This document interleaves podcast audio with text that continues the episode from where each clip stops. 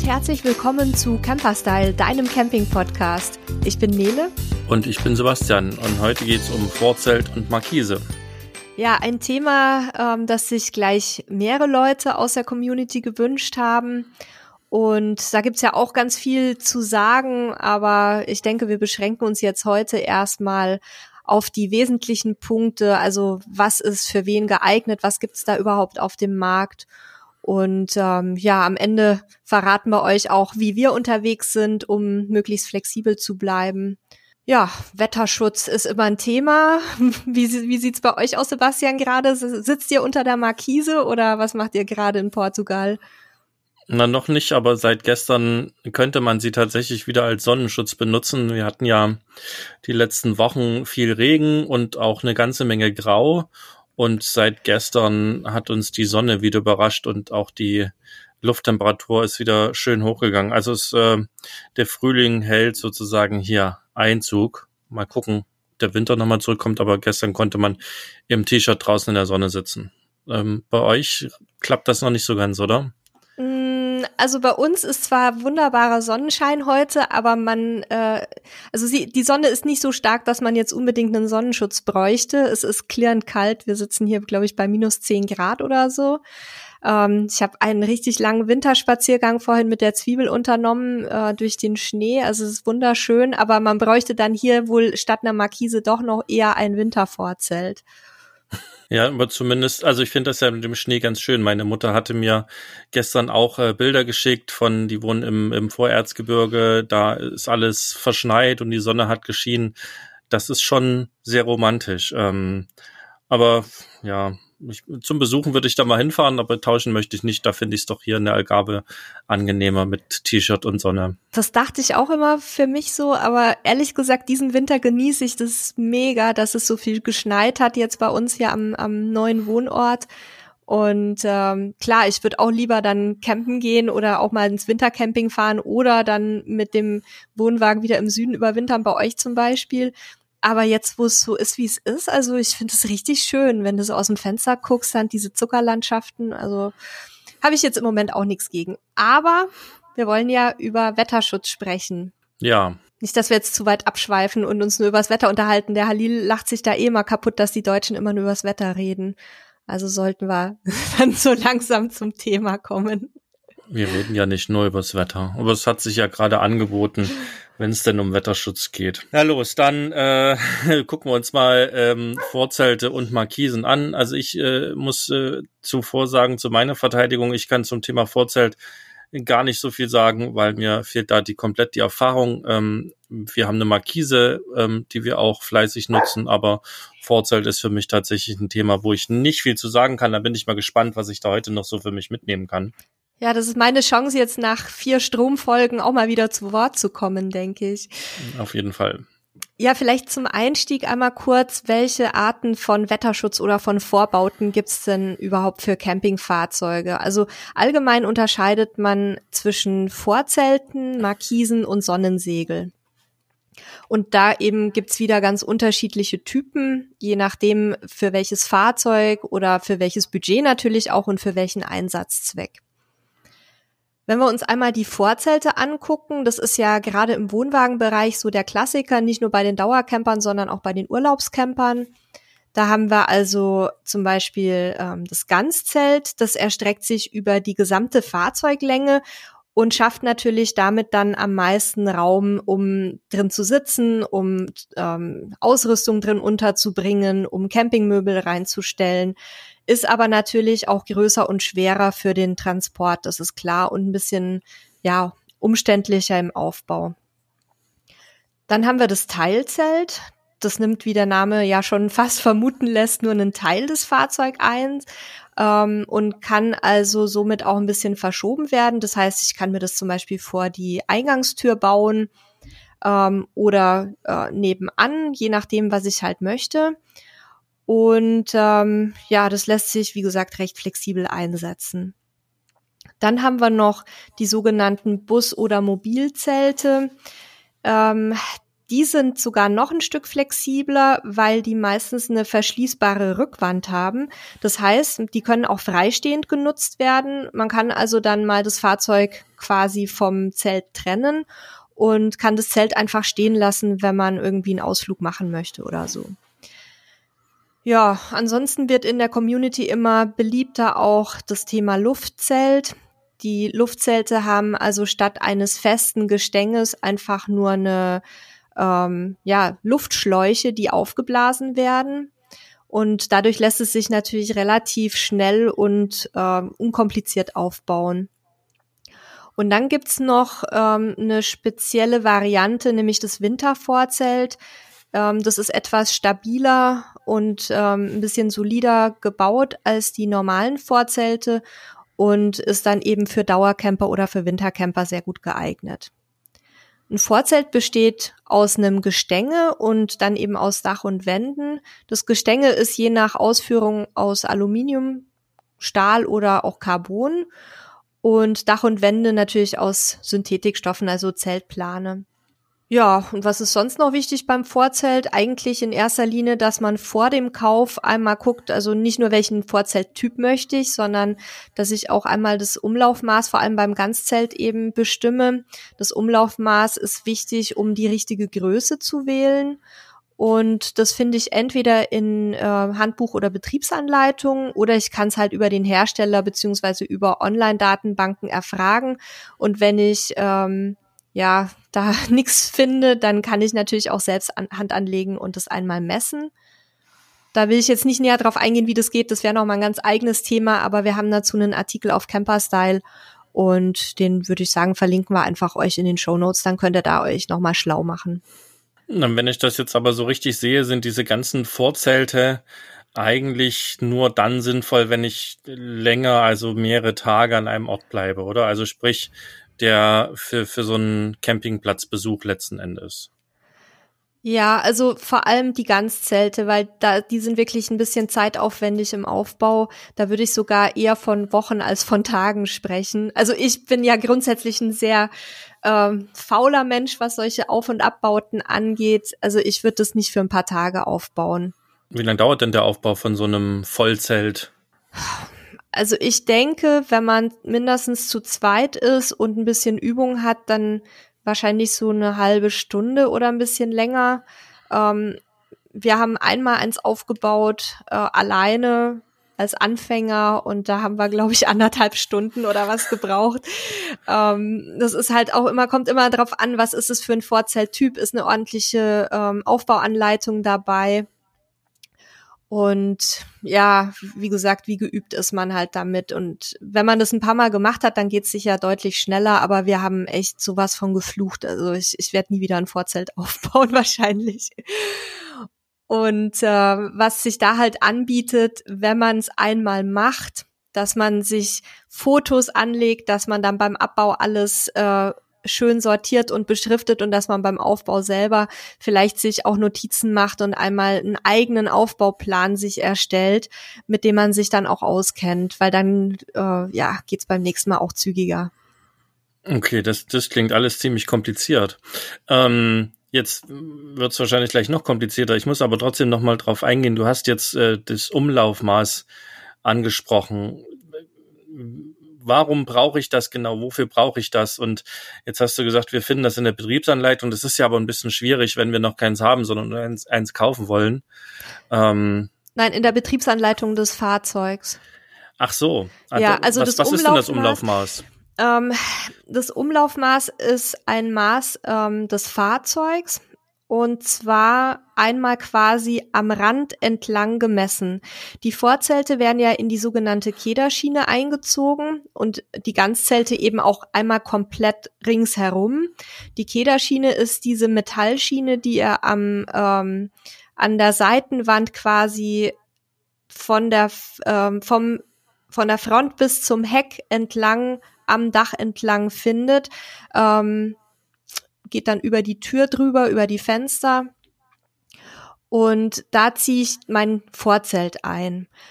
Und um zu wissen, welches Vorzelt ich brauche, also welche Größe ich brauche, muss ich einmal dieses Maß bestimmen. Das kann ich, ähm, wie gesagt, entweder dann aus dem Fahrzeughandbuch oder vom Hersteller erfahren. Es gibt auch Online-Datenbanken.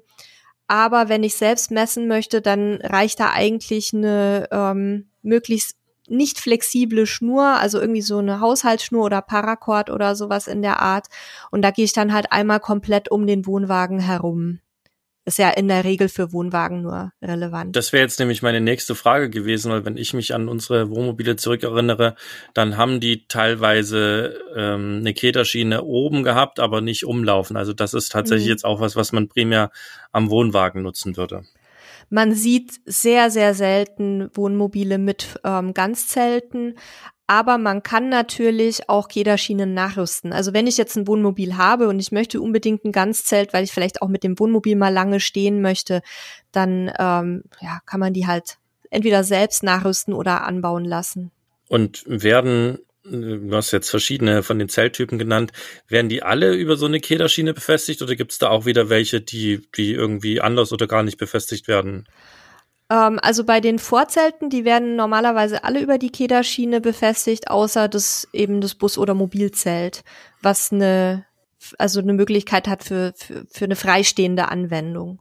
Die Luftzelte, werden die dann auch alle oder sind die ausschließlich auch an Kederschiene befestigt oder gibt es auch andere Varianten? Da gibt's auch freistehende Varianten. Okay. Also ich glaube, dann macht's wirklich auch, oder ist es absolut sinnvoll, gerade für Neueinsteiger, sich die Dinger wirklich auch mal anzugucken. Ne? Also nicht nur vielleicht äh, im, im Netz auf Bildern, sondern auch wirklich mal, ist jetzt aktuell gerade ein bisschen schwierig in der Situation ähm, mit Corona, aber ich denke, auf einer Messe oder bei einem Händler mal sich das an so einem Wohnwagen anzugucken, macht dann durchaus auch nochmal Sinn, oder? Ich würde sowieso immer dazu raten, gerade als Einsteiger nicht nur sich die Sachen anzugucken, um auch mal ein Gespür für die Qualität zu bekommen, ähm, sondern sich auch beraten zu lassen. Weil ähm, gerade auch das Thema Vorzelt oder Markisenkauf hängt ja von der Reiseform ab, die man plant. Ähm, und da, da muss ich wirklich genau hingucken, was brauche ich wirklich. Die sind auch nicht ganz günstig, die Teile. Und ich denke, bevor sie dann in der Ecke liegen, sollte man sich das einmal wirklich gut überlegen. Das wäre jetzt auch meine nächste Frage gewesen. Ähm, klar, wenn ich jetzt sage, was kostet so ein Zelt, wirst du sagen, das kommt drauf an. Ähm, aber so eine Preisrange, sagen wir mal, zwischen dem preiswertesten, was du bis jetzt gesehen hast, bis dem teuersten, ähm, wo liegen denn da die Preise so? Ja, also kommt wirklich sehr stark drauf an, natürlich auf Hersteller, Ausführung, Qualität, welches Gestänge habe ich drin. Ähm, aber die Range, die ich kenne, geht so bei 200 Euro für ein günstiges kleines ähm, Buszelt los und endet bei ungefähr 2.000, 3.000 Euro ähm, für ein sehr hochwertiges ähm, Zelt mit einem guten Gestänge. Okay, also klar. Das, dazwischen, das unter alles dazwischen, ne? Ja, klar, dass so ein, so ein Ganzzelt halt auch teurer ist als ein einfaches Teilzelt oder äh, das ist auch logisch. Okay, aber dann, dann hat man mal so eine, so eine Preisvorstellung, wo man sich überhaupt bewegt. Und ich denke, das ist ja auch schon irgendwie ganz hilfreich. Was, was mache ich, wenn ich äh, wie wir kein Vorzelt mitnehmen will? Welche Möglichkeiten habe ich dann? Ähm, dann gibt's eben die Möglichkeit, entweder eine Markise oder ein Sonnensegel einzupacken. Bei den Markisen gibt's auch zwei verschiedene Typen. Also ja, eigentlich drei, aber zwei grobe Typen. Ähm, das eine ist die Sackmarkise oder auch Rollmarkise. Die hängt also in einer Tasche, in einer mit Reißverschluss in der Regel verschließbaren Tasche in der Kederschiene und kann auch bei der Fahrt in der Kederschiene bleiben, weil die Frage immer wieder kommt, auch in unserer Einsteigergruppe. Ähm, die muss man nicht jedes Mal wieder abbauen und neu einziehen. Und dann gibt's eben die Kassettenmarkise, die am Dach oder an der Seitenwand befestigt wird und die funktioniert ähnlich wie eine Markise zu Hause auf der Terrasse. Die hat so einen Gelenkarm und dann kurbel ich die aus. Und die dritte Variante wäre dann eben eine elektrische Kassettenmarkise. Die kann ich dann mit einer Fernbedienung bedienen. Das ist natürlich dann die High-End-Luxus-Variante. Ähm, bei der Sackmarkise, die muss ich von Hand einrollen. Deswegen würde ich die tatsächlich nur nehmen, wenn mindestens zwei Personen ähm, da anpacken können. Es geht auch alleine, aber das ist wirklich sehr mühsam. Und vor allem haben Menschen, die jetzt nicht so hoch gewachsen sind, äh, wir zum Beispiel, da so ein bisschen Probleme. Da muss man dann also immer noch so eine kleine Trittleiter mitnehmen, damit man auch wirklich hochkommt nach dem Einrollen. Ähm, die Kassettenmarkise, die kann ich halt einfach bequem ein- und auskurbeln. Und die kann ich super auch alleine bedienen. Ja, das kann ich bestätigen. Die haben wir jetzt auch an, an jedem Wohnmobil gehabt. Und äh, die sind eigentlich super praktisch, weil ich die wirklich alleine, dank, dank einer sehr ausgeklügelten Konstruktion, kann ich die wirklich alleine recht entspannt aufbauen. Das Einzige, was wirklich kritisch ist, ist, wenn, wenn plötzlich Wind aufkommt, ja. Ich kann mich noch an eine Situation erinnern, da sind wir irgendwie, ich weiß gar nicht, irgendwann der Elbe, glaube ich, lang geschippert, also nicht auf der Elbe, sondern an der Elbe, haben irgendwo auch einen schönen Stellplatz gefunden und äh, lagen drin, so am Dösen. Und mit einmal kamen draußen ganz furchtbare Windböen auf und wir so beide so im Halbschlaf rausgestürzt die Markise festgehalten irgendwie ähm, und versucht, das Ding einzubauen. Das wäre zu zweit echt schwierig gewesen. Also da sollte man auf jeden Fall immer so ein ganz klein wenig das Wetter im Auge behalten. Vor allen Dingen, wenn man sich entfernt oder ähm, auch schlaf, äh, schlafen geht quasi. Ja, wir hingen mal zu viert an der Markise unserer ähm, Campingplatznachbarn in den Niederlanden. Die waren auch totale Neueinsteiger, ein ganz bezauberndes äh, Paar mit Hund. Und äh, die beiden Jungs waren, also die, die hatten noch nicht so wirklich Ahnung, wie das so funktioniert und saßen da ganz gemütlich und haben ihr Essen verspeist und auf einmal kam auch so ein kleiner Sturm auf. Und ich habe denen dann zugerufen, Leute, Markise rein und die guckten so und in dem Moment flog schon alles und dann haben wir uns da zu viert drangehängt und konnten sie Gott sei Dank noch retten. Aber das ist wirklich heikel, vor allem wenn die Markise nicht ordentlich ähm, am Boden befestigt und abgespannt ist. Aber da kommen wir vielleicht gleich noch mal kurz zu. Ja, wenn wir schon beim Thema ähm, Wind und Regen und so weiter sind, ähm, Markisen sind ja grundsätzlich kein so toller Wetterschutz, außer wenn es so ein bisschen plätschert oder die Sonne scheint. Ähm, ich kann mich aber auch gegen so ein bisschen ähm, unangenehmeres Wetter ganz gut wappnen. Es gibt nämlich auch bei vielen Markisen die Möglichkeit, optional ähm, Seitenteile dazu zu kaufen. Also das sind dann so Wände aus, ähm, auch so aus so Planen oder ähm, synthetischen Stoffen mit Fenstern auch ganz hübsch und da kann ich quasi meine Markise in so ein kleines Vorzelt verwandeln. Das wird nie ein vollwertiges Vorzelt werden, weil ich halt ähm, zum einen nicht über die komplette ähm, Fahrzeugbreite bei den allermeisten Markisen das machen kann. Es gibt ein paar wenige Ausnahmen, wo das geht, aber die Seitenteile werden eben nicht in die Kederschienen eingezogen, sondern in die ähm, in die mit Reißverschluss entweder an den Planen festgemacht oder an, an den Schienen in der Markise selbst. Und ähm, ich habe aber trotzdem dann meinen, meinen Windschutz und meinen Regenschutz, wenn es mal ein bisschen von der Seite kommt. Und ja, es ist auf jeden Fall auch für den Winter halt eine super Lösung, wenn ich jetzt nicht ewig an einem Ort stehe oder, oder so ein Hardcore-Wintercamper bin dann tut's das auch als Windfang und als, äh, ja, ich sage jetzt mal ein bisschen Erweiterung des Lebensraums, wo man dann auch mal nasse Klamotten parken kann oder dreckige Schuhe oder wo der Hund sich dann mal ausschüttelt nach dem Winterspaziergang. Da funktioniert es auch sehr gut. Und also ich bin eindeutig zu selten auf Campingplätzen. Ich habe noch nie sowas gesehen. Hast du unsere noch nie ausgebaut, unsere noch nie aufgebaut gesehen? Na doch, aber niemals mit Seitenteilen. Echt? Ja, stimmt. Ja. Wir waren ja immer, wenn es schön, schön Wetter war, irgendwo zusammen. Ja. Ne? Kann auch daran liegen, dass ich ausschließlich im schönen Wetter unterwegs bin. Ja, also wir haben, wir, wir bauen es nicht so oft auf, aber wenn, dann brauchen wir es wirklich dringend. Also dann ist es meistens so, dass, dass wir halt sonst nicht mehr draußen sitzen könnten. Und ähm, ja, es ist auch nie so dicht wie bei einem Vorzelt, aber es ist eine sehr, sehr gute Kompromisslösung, wenn ich sage, ich möchte nicht jedes Mal ein Vorzelt einziehen, aber ich möchte so ein bisschen Flexibilität haben. Und was das Schöne ist an den Markisen mit Seitenteilen, ich kann die halt modular erweitern. Das heißt, es geht nicht nur entweder oder, sondern ich kann auch mal nur eine Wand einziehen oder nur eine Front einziehen. Es gibt optional auch so, so Sonnenschutzsegel, die kann ich da noch mit dranhängen. Das haben wir zum Beispiel letzten Sommer sehr viel genutzt, weil es da wirklich teilweise gnadenlos runterbrannte. Ähm, das war eine super Sache, ist auch ein schöner Sichtschutz halt dann zwischendurch, wenn ich ein bisschen Privatsphäre haben möchte. Oder wie gesagt, ich baue es halt komplett mit Front auf und dann habe ich da auch so eine Tür drin.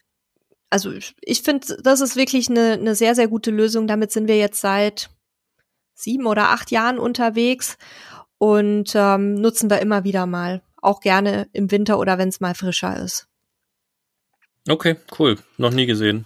Ja, kann ich dir mal zeigen. Du müsstest uns nur mal wieder besuchen kommen. Hm, ja, Oder du wir hast euch. Ja das, du hast ja von, vom Wetter erzählt. Ich glaube, nein. Ich werde dich im Sommer noch mal fragen. Ja. Ja, und, und apropos Sommer, also du hattest ja gefragt, was es noch für Möglichkeiten gibt. Natürlich auch ähm, Sonnensegel. Das ist so die Variante, die auch mit am fotogensten ist. Das sind dann nämlich diese coolen Campingbusse, die dann diese teilweise sehr schönen bunten Segel davor gespannt haben. Da gibt's verschiedene Größen und Ausführungen. Normalerweise besteht so ein Sonnensegel auch aus einem Gestänge und einer Bespannung. Ähm, das Gestänge ist halt wie beim Vorzelt auch aus Stahl oder Alu zum Beispiel und die ähm, Segel selber, also der Stoff aus ja, Synthetik oder Synthetik-Baumwollgemischen. Wobei auch viele Sonnensegel ganz ohne Gestänge auskommen. Die haben einfach verstärkte Ösen an den Ecken. Ja, das sind, das sind dann die, die halt direkt am Boden abgespannt werden. Ne? Hm. Ja. Die bieten dann halt auch ein bisschen weniger Platz, weil du dadurch, dass es quasi schräg abgespannt ist, auch einen, wie, wie bei einer äh, Dachgeschosswohnung, ne? Da hast du halt auch dann die Ecken, die kann man nicht so gut nutzen, aber ja, das gibt's auch. Normalerweise ist aber so mindestens eine Stange dabei, die halt das Dach quasi so ein bisschen oben hält. Und die gibt's auch entweder zum Einziehen in die Kederleiste oder komplett freistehend. Und ähnlich wie bei der Markise auch mit oder ohne Seitenteile. Also ich habe das schon gesehen, das ist echt ganz toll teilweise. Da gibt's auch welche, die sind so, die gehen so an einer Seite dann ähm, runter und die andere Seite ist offen. Das finde ich auch immer ganz hübsch und praktisch vor allem, weil man dann eben auch ein bisschen Windschutz dabei hat. Wir sind eindeutig auf sehr unterschiedlichen Plätzen unterwegs. Ich habe auch sowas noch nie gesehen. Also das, das höchste der Gefühle an Sonnensegel sind tatsächlich so die Standarddinger, die man auch äh, zu Hause manchmal, die wir jetzt hier zum Beispiel auch gespannt haben. Ähm, einfach ein Dreieck oder ein Viereckstuch, ein paar Ösen in der Ecke und macht dann eine Schnur dran. Na, weil du unter Hippies unterwegs bist und wir unter Luxuscampern. Ja. Ja, das wird's wohl sein. Aber tatsächlich, nee, also es ist äh, super spannend, weil ähm, also mit mit Gestänge und aufwendig und Seitenteile ähm, habe ich wirklich noch nie gesehen, aber es ist spannend, äh, was es da alles gibt. Ja, es gibt wirklich im Moment kaum was, was es nicht gibt. Das spiegelt sich ja auch da wieder in den Preisen wieder. Ne? Du hast bei Markisen, ähm, die unterscheiden sich preislich nicht besonders von den Vorzelten. Da kann ich auch für zwei bis 300 Euro eine, eine schöne, einfache Taschenmarkise bekommen. So eine ähm, etwas hochwertigere Kassettenmarkise, da muss ich ungefähr so mit 1000 bis 1500 Euro rechnen und dann halt bis hin zur elektrischen Variante, die dann deutlich über ähm, 2000 Euro kommt und dann natürlich alles noch zuzüglich Einbau. Ähm, da kann halt jeder wirklich genau das für sich aussuchen, was gut ins Budget passt. Am günstigsten sind auf jeden Fall die Sonnensegel. Da bekomme ich schon ab 60 Euro eine, eine wirklich solide, einfache Ausführung mit einer guten Planenqualität. Und dann so die größeren Varianten liegen so bei 150 bis 200 Euro, also auch deutlich budgetfreundlicher als Vorzelte und Markisen. Und so eine Luxusvariante, die ich gerade genannt hatte, mit Seitenwänden und eventuell noch Front, die kann dann auch mal bis zu 1000 Euro kosten. Aber das, ähm, ja, wie gesagt, immer noch deutlich unter den anderen beiden ähm, Wetterschutztypen. Mir fällt jetzt auch gerade noch ein, weil wir vorhin über Markise und äh, Wind geredet hatten ich glaube, vor zwei Jahren auf dem Caravansalon waren wir doch auch mal bei einem Hersteller, die hatten groß angekündigt eine Markise, die sich automatisch einfährt, wenn Sturm und Regen kommt. Kannst du dich da noch dran erinnern? Ja, ich kann mich daran erinnern. Ähm, ich glaube, die gibt's auch tatsächlich noch. Ich habe aber in, in, der Recherche für ähm, den Podcast jetzt keine gesicherte Quelle gefunden. Das wäre natürlich die, die praktischste Variante, aber mit Sicherheit auch die teuerste. Die hatte so ein, ähm, ich glaube, so ein Wind- und, und Wettersensor, ne? Ja, aber das Spannende war ja, dass die genau auf der Messe auch schon so stiefmütterlich behandelt wurde. Ja. Also die, die wurde irgendwie zwar angekündigt und wir haben sie gesucht und wollten Bilder machen, aber sie war nirgends zu entdecken. Ähm, eigentlich liegt das ja total nahe, sowas zu machen. Also man fragt sich oft bei manchen Dingen, warum gibt's das nicht? Ich meine, Regen und Wind und Markise sind große Feinde. Und es gibt ja heutzutage wirklich allerlei Sensoren und Motoren und hast du nicht gesehen. Also ich frage mich wirklich, warum das einfach noch keiner gebaut hat. Ich frage mich auch, warum der Hersteller null Interesse hatte, überhaupt mit uns darüber zu sprechen. Aber das ist noch mal ein anderes Thema. Weißt ja, du noch, da haben wir doch noch, da haben wir doch noch gebeten, dass sie sich bei uns irgendwie melden, weil wir auch nie jemanden gefunden haben. Wir waren doch mehrfach da, der uns hätte ja. Auskunft geben können. Also, also vielleicht, vielleicht weiß da einer unserer Hörer oder Hörerinnen was dazu. Also ihr könnt uns gerne mal schreiben. Ähm, und wenn da jemand gesteigertes Interesse hat, könnt ihr euch natürlich auch schreiben. Dann können wir da auch noch mal ein bisschen recherchieren. Aber das fällt mir nur gerade ein. Ja. Eigentlich eine total sinnvolle und wichtige Geschichte, aber ähm, ja, nicht so richtig scheinbar interessant für die Hersteller. Marketing war nicht so nicht so deren Ding offenbar vielleicht, oder ist. Vielleicht hat's vielleicht hat's einfach nicht so gut funktioniert und Kann ich weiß, ja, dass das, dass das sogar irgendeine große Zeitschrift getestet hatte. Aber gut, gucken wir mal, vielleicht äh, weiß vielleicht ja irgendjemand meldet, mehr. Vielleicht hat's ja jemand verbaut von unseren genau. Hörern. Das würde mich natürlich am meisten interessieren, ob das dann auch funktioniert mit der äh, äh, mit dem Sturmsensor. Ja, sollte eigentlich kein Problem sein, ne, sowas, sowas hinzukriegen. Also ich werde auch nie das Bild vergessen, ähm, als, als, ich weiß gar nicht, war mit einem Kumpel, glaube ich, unterwegs und auch bei einem Nachbarwohnmobil, Sturm kam auf und wir haben erst viel zu spät gesehen, dass die Markise draußen ist und als ich die Tür aufgerissen habe, um denen zu Bescheid zu sagen, in dem Moment ist auch die Markise schon hochgeflogen. Ja. Ähm, und das ist ja wirklich ähm, mega teuer und nervig, also weil ja nicht nur die Markise äh, kaputt geht, sondern meistens ja auch irgendwie am Fahrzeug noch Schäden entstehen, weil die aufs Dach schlägt. Ja, oder, oder an anderen Menschen, ne? Wenn da gerade jemand in der, in der Nähe ist, das ist ja dann auch nochmal so eine Sache, dass du halt wirklich ja. nicht nur dir selber Schaden zufügen kannst, sondern auch anderen. Deswegen wäre es halt wahnsinnig wichtig, ähm, wenn irgendwie Unwetter oder Starkregen oder irgendwas angekündigt werden, dass man halt echt diese Dinger abbaut. Nicht nur Markisen, sondern auch Vorzelte, denn die allermeisten Modelle, wenn es jetzt nicht gerade wirklich ein sehr solides Wintervorzelt ist, die halten halt einem Sturm oder einem, einem Starkregen nur bedingt stand. Und ähm, es heißt zwar immer, also diese, dieses Zubehör, was man kaufen kann, diese Nylonbänder ähm, oder Nylongurte und die, die ganzen Schraubheringe und Ankerplatten und alles, die, die heißen natürlich Sturmsicherung, aber eigentlich müssten die Windsicherung heißen, denn Sturm halten die nicht aus. Also die Bänder vielleicht schon, aber die Markise oder das Vorzelt selber halt nicht, ne? Weil wenn da der Wind einmal reinfährt, auch vor allem unter die Markise, dann kann es die halt trotzdem hochreißen oder dass auch mal einfach die Plane durchreißt und dann die Teile durch die Gegend fliegen. Also da, das wäre wirklich auch meine ähm, große Bitte an euch. Sobald sich da was zusammenbraut, bitte lieber einmal zu viel abbauen. Das ist nervig, ich weiß es. Ich habe auch immer keinen Bock, dann in den Regen nochmal rauszugehen und, und das Zeug da rauszuholen oder reinzuholen, besser gesagt aber ähm, ihr müsst immer dran denken, die Schäden am eigenen Fahrzeug, vielleicht ähm, an anderen, äh, an anderen Fahrzeugen oder im schlimmsten Fall halt, wie gesagt, an Personen. Ähm, das ist nicht nur, ich sage jetzt mal, moralisch schwierig, sondern es kann halt auch sein, dass so eine Versicherung dann nicht bezahlt, wenn ein Unwetter angekündigt war und ihr habt es einfach verschlafen, die die Sachen einzuziehen. Und ähm, was auch wichtig ist, also Schäden durch Starkregen zum Beispiel, wenn sich jetzt meinetwegen an der Markise so ein Wassersack bildet und die Plane dann einreißt, was wir schon mal hatten leider, ähm, die sind sowieso in der Regel gar nicht mitversichert. Also da müsste immer selber aufkommen und das kann halt auch sehr schnell sehr teuer werden. Okay, ähm, konzentrieren wir uns wieder aufs Positive. Ähm, ja, solche Sachen können passieren achtet da drauf. Ähm, da macht sicherlich auch Sinn, mal das Handbuch genauer zu lesen.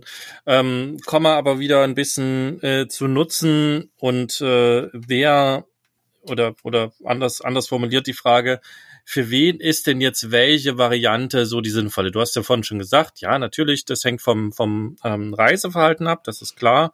Die meisten Sachen beim Camping, die man sich anschaffen kann, hängen ja vom Reiseverhalten ab. Aber so mal wenn du so Pi mal Daumen so ein paar Empfehlungen geben müsstest, für wen, mit welchem Reiseverhalten und vielleicht welchen Fahrzeugarten und vielleicht auch äh, Familien, Paare und so weiter, denkst du denn, sind denn bestimmte Sachen sinnvoll?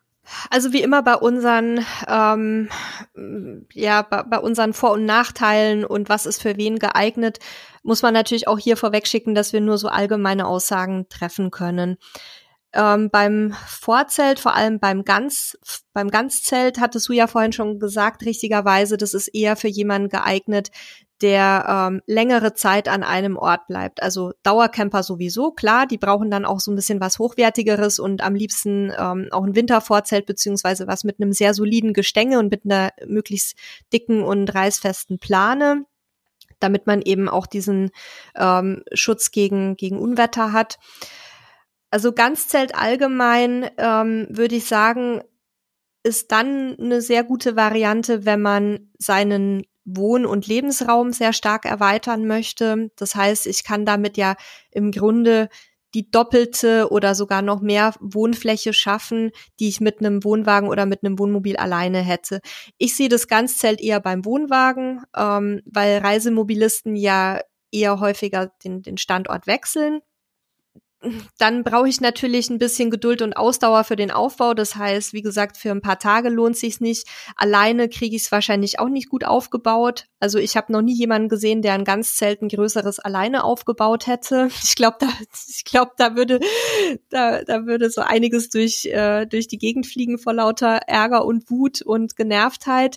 Also man sollte auf jeden Fall ähm, mindestens eine weitere Person haben, die helfen kann und auch helfen möchte. Und ein Ganzzelt ist dann halt geeignet, wenn ich einen recht zuverlässigen Wetterschutz möchte. Das heißt, die Ganzzelte, die kann man relativ gut winddicht bekommen. Ähm, die sind äh, ja insgesamt halt ein, ein, bisschen besser geeignet, also auch ein bisschen stabiler gegen ähm, Witterungseinflüsse als jetzt eine Markise mit Seitenteilen zum Beispiel. Und natürlich, wenn ich im Winter unterwegs bin, auf jeden Fall ein gutes Wintervorzelt. Also da bitte nicht sparen, weil auch die Schneelast ist ein Thema, wenn ihr irgendwo hinfahrt, ähm, zum Beispiel zum Skifahren und da schneit's, dann bricht so ein normales Vorzelt durchaus mal schneller zusammen als ein spezielles Wintervorzelt mit einem Stahlgestänge. Ich brauche aber neben Geduld auch ein bisschen Platz und Zuladung dafür, weil das natürlich alles auch ähm, sein Gewicht hat. Das heißt, da müsstet ihr dann bitte auch mal beim ähm, Vorzelthersteller schauen oder bei dem einzelnen Produkt, was die Dinger wiegen und dann halt mal die Zuladung so ein bisschen durchkalkulieren. Ja, beim Teilzelt, ähm, das ist ein bisschen kleiner und leichter. Hatten wir ja vorhin schon gehört. Das eignet sich also, wenn ich ein Vorzelt möchte, aber doch mal eher häufiger den Standort wechsle, wenn ich ein bisschen weniger Platz brauche und natürlich auch nicht so viel Zeit mit dem Aufbau verbringen möchte. Das lässt sich etwas unkomplizierter auf und abbauen. Und ähm, ja, mit einem Bus- oder Mobilzelt oder auch mit einem Luftvorzelt, da geht der Aufbau recht unkompliziert und schnell. Die sind halt dann geeignet, vor allem die freistehenden Varianten, wenn das Campingfahrzeug auch mal für Ausflüge genutzt werden soll und wenn moderater Wetterschutz reicht. Also es gibt sogar diese, diese kleinen, ganz kleinen Vorzelte, die decken nur den Eingang des Fahrzeugs ab, quasi so als, als Wind- und Schmutzschleuse. Da muss halt jeder so ein bisschen gucken, ähm, ja, was, was da wirklich Sinn macht. Und ja, ich glaube, das waren so die wichtigsten Punkte. Okay, also das ist das ist ein, ein großes Feld. Ähm, da gibt's viel zu wissen, aber wenn man andersrum rangeht und ja weiß oder ne, von sich aus geht, guckt, wie, wie bin ich unterwegs, was brauche ich so, dann ist natürlich jetzt einfach anhand deiner Erklärungen auch eine Richtung zu finden und dann muss man einfach ein bisschen, bisschen angucken, was gibt es da so und was, was passt halt zu mir. Ja. Ja, und bei der Markise, da ist genauso, da muss ich auch gucken, zum Beispiel bei der Sackmarkise, habe ich zwei Personen, ähm, also ich und eine weitere Person ähm, zum Aufbau zur Verfügung.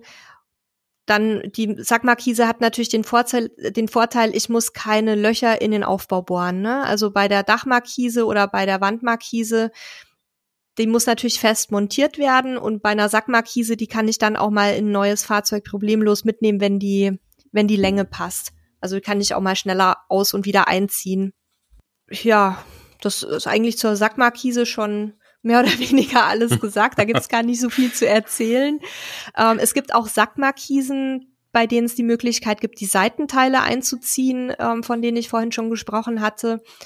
Ähm, dann bei Kassettenmarkisen ist es halt sehr praktisch, ähm, wenn ich alleine reise oder wenn ich nicht immer jemanden um Hilfe fragen möchte. Da habe ich in wenigen Minuten im Grunde alles auf und abgebaut.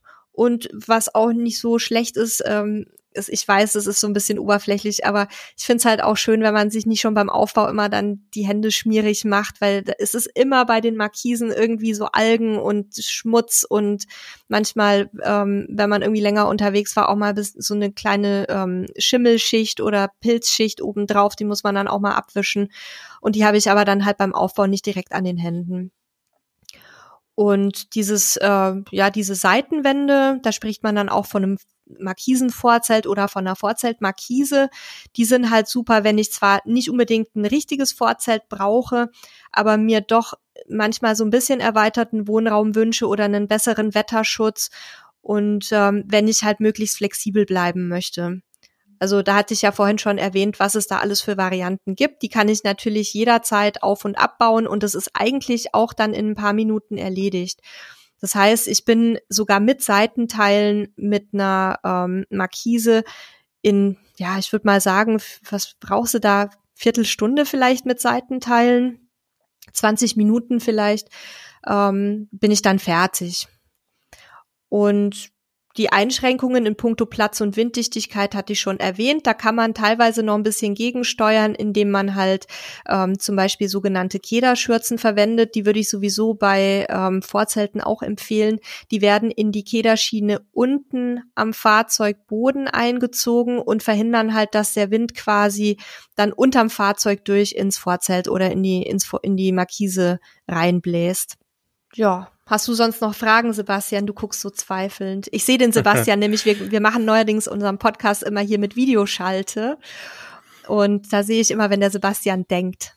Nee, also tatsächlich, das, äh, ich merke für mich, dass wir halt quasi Schönwettercamper sind und äh, demzufolge die meisten Sachen für uns irgendwie keine Relevanz haben. Für uns ist eigentlich nur wichtig, Schutz von oben vor der Sonne und vielleicht mal ein bisschen Niesel. Ähm, und äh, mehr brauchen wir nicht. Äh, deswegen ist es schon alles super spannend, was es da gibt. Und da wir ja auch in den Gebieten unterwegs sind, sehe ich natürlich auch wenig von diesen Sachen, weil auch die uns umgebenden Camper die gleichen Probleme haben, nämlich ausschließlich Sonne von oben. Aber klar, wenn es halt kalt ist, wenn es stürmisch ist, dann dann macht es eben auch Sinn, dass ich äh, auch quasi von von hinten geschützt bin, dass nichts unter Wohnmobil durch oder unter Wohnwagen durchzieht und so weiter. Also absolutes Neuland für mich. ich hoffe, ich werde es nie brauchen. Das heißt, ich hoffe, ich werde es nie brauchen. Ich, äh, wir mögen halt einfach schönes Wetter und werden es vermutlich nicht brauchen. Und ähm, aber für alle die, die, die halt auch in den Gegenden unterwegs sind, wo es nicht immer nur Sonnenschein hat oder auch im Winter unterwegs sind, ähm, ist das auf jeden Fall super spannend. Fragen habe ich eigentlich soweit nicht. Ich könnte dich noch mal fragen, was du jetzt vielleicht ansonsten noch so an, an sinnvollem Zubehör empfehlen würdest, was man vielleicht noch dabei haben sollte. Also ich, da kann ich ja auch mal, um mir auch ein bisschen Redezeit zu bekommen, quasi auch mal gucken, was wir dabei haben. Und das, das Einzige, was wir für unsere Markise tatsächlich dabei hatten, aber auch extrem selten genutzt haben, ist so ein, so ein Abspannset mit so Erdnägeln und so entsprechenden Nylongurten. Das, das hatten wir uns mal angeschafft, aber wir waren tatsächlich meistens zu faul, das irgendwie zu nutzen. Also wenn wir länger gestanden haben, wir haben gute Freunde, äh, die, die haben auch eine riesige Markise. Also ich glaube, die haben irgendwie eine Markise, die vier Meter lang ist oder noch länger. Gottes Willen. Mhm. Ähm, haben halt auch ein riesiges Fahrzeug. Ich glaube, die ist noch länger. Und die haben ihre Markise mal abgespannt, haben die auch äh, relativ lange offen gelassen. Und ähm, da war das sinnvoll. Mir war das immer zu viel Aufwand. Ich ich habe meist geguckt, dass ich ohne Markise auskomme, weil mir manchmal schon das Markise ausfahren zu anstrengend war. Sebastian ist sportlich durch und durch. Selbst das Kurbeln der Markise ist ein äh, nicht zu unterschätzender körperlicher Anstrengungsakt. Es geht eigentlich gar nicht um die Anstrengung, sondern einfach um die Bequemlichkeit, äh, nichts zu machen. Ähm, von dem her haben wir das tatsächlich nicht genutzt und irgendwann auch wieder wieder abgegeben ähm, und nicht mehr mitgenommen. Und ich glaube, wir hatten auch mal eine Weile, weil es bei unserem ersten Mobil dabei war, so ein, so ein Vorzeltteppich, so ein mit oh so oh Mini-Löchern drin, den wir ab und zu genutzt hatten, wenn wir länger irgendwo waren, aber auch der ist irgendwann äh, quasi entsorgt worden, weil er nicht mehr schön war und wir haben auch keinen neuen mehr angeschafft. Vorzeltteppich ist ja eh bekanntlich mein Lieblingsthema. Ja. Da komme ich auch gleich noch zu. Ja, da kannst du ja jetzt auch direkt reinstarten, weil wie gesagt, also an Zubehör war es das bei uns. Wir haben immer irgendwie zwei Heringe dabei gehabt, damit ich die die die Bodenplatten von unserer Markisenbeine zwei Stück hatten halt dann unten Löcher für so ein zum Befestigen. Da habe ich hab ab und zu mal einen Hering reingemacht. Das war das höchste der Gefühle. Und mehr hatten wir nicht dabei. Was was würdest du denn noch empfehlen? Ja, also wir sind da ein bisschen mehr ausgestattet als ihr. Ähm, wir haben tatsächlich eine komplette, also ein komplettes Sturmsicherungsset. Ähm, das sind also diese, diese breiten Nylongurte, die haben dann ähm, oft, aber nicht immer noch unten so eine Spannfeder dran, werden in die ähm, Markise eingehakt und die sollte man halt quasi äh, ja, also wir nutzen sie nicht nur bei Sturm, sondern wir nutzen sie eigentlich immer standardmäßig, ähm, weil ja auch manchmal etwas stärkere Windböen plötzlich aufkommen und dann fliegt einem das Teil um die Ohren. Also das würde ich auf jeden Fall raten, das, das ist immer hilfreich, gerade wenn man in Gegenden unterwegs ist, wo es vielleicht auch mal ein bisschen mehr windet. Ähm, dann haben wir Schraubheringe, weil wir die besser finden als ähm, die normalen Heringe oder normale Erdnägel. Ähm, die schrauben wir mit einem kleinen Akkuschrauber ein, ähm, weil wir, wie gesagt, auch ein bisschen faul sind. Denselben Akkuschrauber benutzen wir auch, um die Stützen von unserem Wohnwagen herunterzufahren. Also bevor ihr jetzt schreit, dass wir nur für die Heringe irgendwie einen Schrauber da mitnehmen. Der ist bei uns multifunktional im Einsatz. Das ist auch ein sehr wichtiges Zubehörteil. Und ähm, ja, dann packen wir immer die Ankerplatten über die Markisenfüßchen drüber. Das ist bei uns so der, der Standard, was wir immer machen. Und ähm, normale Abspannseile nehmen wir eigentlich nicht mehr. Die kann man aber auch nutzen, jetzt so für, für normales Wetter, ähm, beim Vorzelt oder auch beim Sonnensegel und natürlich bei der Markise. Dazu würde ich raten, einen Gummihammer oder noch besser einen Zimmermannshammer zu nehmen. Also Gummihammer ist natürlich super zum Einschlagen, aber der Zimmermannshammer hat den Vorteil, dass ich damit dann, wenn ich normale Heringe nehme, auch die Heringe wieder besser aus der Erde rausbekomme. Ähm, was gibt's noch? Ja, ähm, Markierungen für Sturmbänder oder Abspannseile sind ganz wichtig, damit die nicht für eure Mitcamper zur äh, Stolperfalle werden und nicht irgendwie der Nachbar dann nachts da drüber fliegt. Ähm, da würde ich dazu, äh, dazu raten, irgendwie so Bänder in Signalfarben zu nehmen oder Reflektorbänder, die man da einfach dran binden kann, ähm, die man halt nachts dann auch sieht, weil leider irgendwie die meisten Sturmbänder und Abspannseile sind immer noch schwarz oder dunkel, schlauerweise, warum auch immer. Ähm, und es ist tatsächlich so, dass man die schon in der Dämmerung teilweise nicht mehr sieht. Also gebt da wirklich Acht auf, auf, auch auf eure Nachbarn. Kederschürze hatte ich schon genannt. Das ist diese ähm, Plane, die man unten in die Kederleiste einzieht gegen den Wind. Wenn ihr in kälteren Klimazonen oder im Winter unterwegs seid, dann ist es sicherlich auch hilfreich, irgendwie so eine kleine Vorzeltheizung zu nutzen. Natürlich nur, wenn ich auch ein Vorzelt habe. Also unter eine Markise muss ich die Vorzeltheizung nicht stellen. Das ist wirklich Energieverschwendung. Aber für Vorzelte gibt's so kleine Gas- oder Katalytofen. Die sind auch recht ergiebig. Und dann für Auf- und Abbau und auch für die Reinigung würde ich immer irgendwie eine kleine Leiter oder eine Trittstufe ähm, nutzen, ähm, dass man auch mal ja Laub oder Schnee oder auch Wasser irgendwie vom Dach runterbekommt oder aus der Markise rausbekommt und vielleicht irgendwie einen Besen, einen längeren zum, zum Abfegen und natürlich dann auch äh, ja entsprechende Reinigungsmittel. Da könnt ihr dann gucken, ob ihr da lieber was ähm, bioorganisches nehmen möchtet, also mit Mikroorganismen oder was chemisches. Aber man sollte so eine Markise oder auch ein Vorzelt regelmäßig reinigen damit sich da eben kein Schimmel bildet oder auch keine ähm, kein Biofilm, keine Algen und so weiter. Und ähm, ja, in dem Zusammenhang, was vielleicht auch wichtig ist, wenn irgend möglich, schaut darauf, dass ihr beim trockenen Wetter abbaut und die Sachen einpackt. Ähm, ansonsten dann eben nach der Fahrt nochmal kurz auspacken ähm, oder Markise ausfahren und das Ganze abtrocknen lassen, weil sonst fangen die Dinger richtig ekelhaft an zu stinken. Und den Gestank, den kriegt man erst nach Tagen wieder raus. Also da auch so ein bisschen drauf achten. Ja, und dann mein Lieblingsthema Vorzeltteppich. Ähm, ja, den, den haben leider sehr, sehr viele Camper. Man bekommt teilweise in den Gruppen auch den Eindruck, man kann ohne Vorzeltteppich überhaupt nicht losfahren, geschweige denn überleben über einen längeren Zeitraum. Also Sinn macht so ein Vorzeltteppich mit Sicherheit, wenn ich irgendwo bin, wo ähm, der Boden sehr sandig ist oder ähm, ja Kies oder was auch immer. Ähm, da würde ich auch einen Vorzeltteppich nehmen, aber bitte, bitte, bitte hört auf, die Dinger immer auf dem Campingplatz aufs Gras zu legen, weil nach ein paar Tagen, selbst wenn ich einen hab, der irgendwie luftdurchlässig ist, spätestens nach ein, zwei Wochen ist das Gras drunter gelb. Und das ist auch der Grund, warum viele Campingplatzbesitzer den Einsatz von Vorzeltteppichen gar nicht zulassen. Ähm, das ist beim Wintercamping nochmal was anderes, wenn sowieso Schnee liegt und mehr oder weniger die Grasnarbe da da drunter liegt und, und auch teilweise erstickt wird. Aber im Sommer, ähm, wir wollen doch ein bisschen Natur haben alle und wir wollen uns dran freuen, wenn da schön Gras und Grün und alles ähm, vor dem Wohnwagen oder vor dem Wohnmobil ist. Und wenn ihr halt nach zwei oder drei Wochen euren Vorzeltteppich abbaut, dann ist darunter nur noch Gelb und Erde und der nächste ähm, freut sich nicht darüber. Also vielleicht achtet so ein bisschen drauf, wenn es geht, bitte auf Vorzeltteppiche ähm, verzichten oder alternativ halt irgendwie wirklich ein sehr luftiges Gewebe zu nehmen, was möglichst wenig kaputt macht. Das wäre mein dringender Appell, weil ich sehe es immer mehr und wir kommen auf immer mehr Plätze, wo einfach nichts mehr wächst und das ist so schade.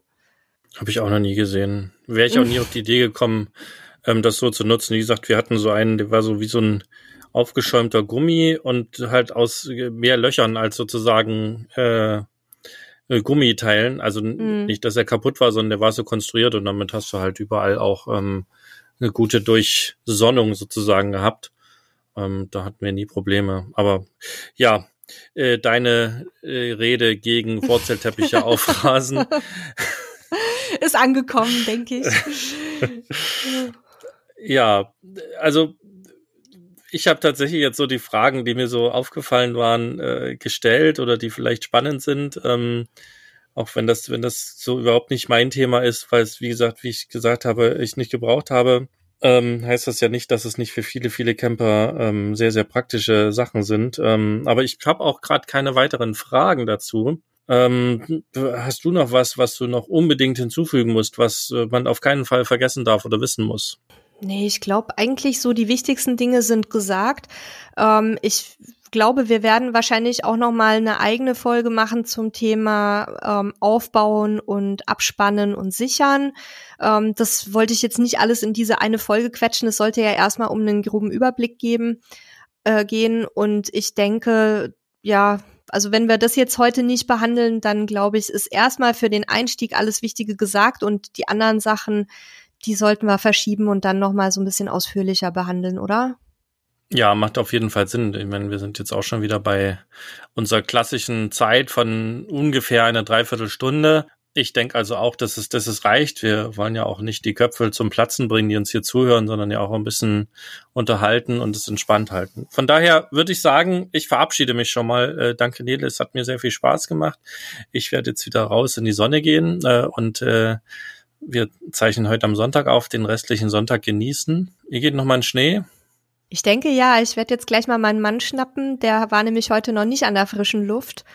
ähm, der muss sich auch ein bisschen bewegen hier, sonst wären wir so faul in dem äh, Lockdown. Also ist ja, ich denke, wir gehen noch mal.